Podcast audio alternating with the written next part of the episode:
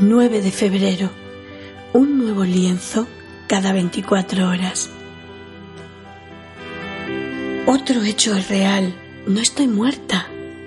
Todavía puedo invocar una parte de mi alma y plasmarla en colores, en una imagen que perdurará eternamente. Antes de que una pintora comience una nueva obra, debe realizar una serie de preparativos. Probablemente ha hecho un boceto de la escena que trata de plasmar. Mezcla sus pigmentos para obtener los colores que desea. También prepara el lienzo con una capa de fijador para que los colores se adhieran. Todo ello requiere tiempo, por supuesto. Cuando contemplamos la obra terminada, no vemos los preparativos, solo percibimos la totalidad de la visión de su autora. Y tal como comentó en cierta ocasión la artista Helen Frankenthaler, un cuadro hermoso que te atrae da la impresión de haber sido pintado de un trazo. No me gusta advertir la huella de una pincelada o unas gotas de pintura. Todas las artes requieren una fase de preparación. La vida también si queremos vivirla auténticamente. Cada 24 horas debemos preparar el lienzo, dispuestas a plasmar nuestra visión,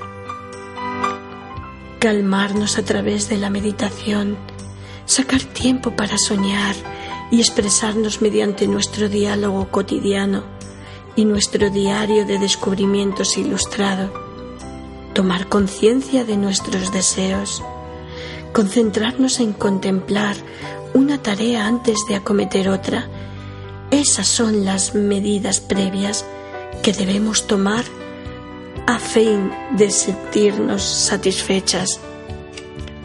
Nuestros preparativos no serán en vano cuando sentimos que formamos parte del caudal de la vida. Saboreando el momento, las pinceladas no se ven.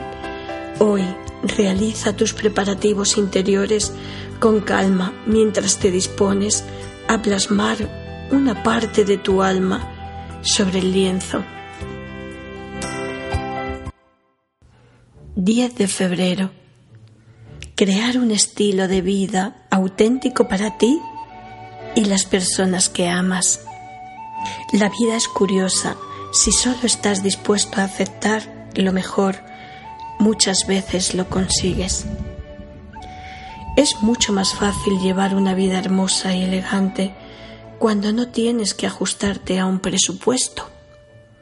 Cuando te sobra el dinero, no tienes que aprender la lección que nos enseñan las privaciones. Pero el hecho de tener dinero no garantiza que vivamos auténticamente, como tampoco el vivir rodeada de objetos hermosos garantiza una vida feliz.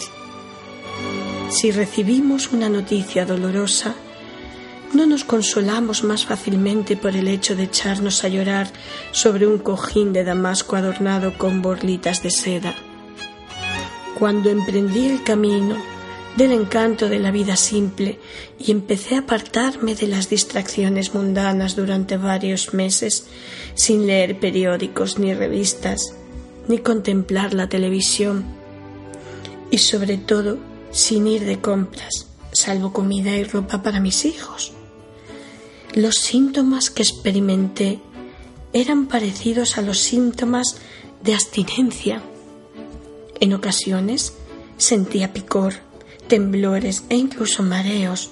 Cuando eso ocurría, mi yo auténtico tranquilizaba a mi yo consciente, al cual no le gustaba demasiado el nuevo programa, asegurándole que estaba experimentando un profundo cambio en mi percepción de la realidad.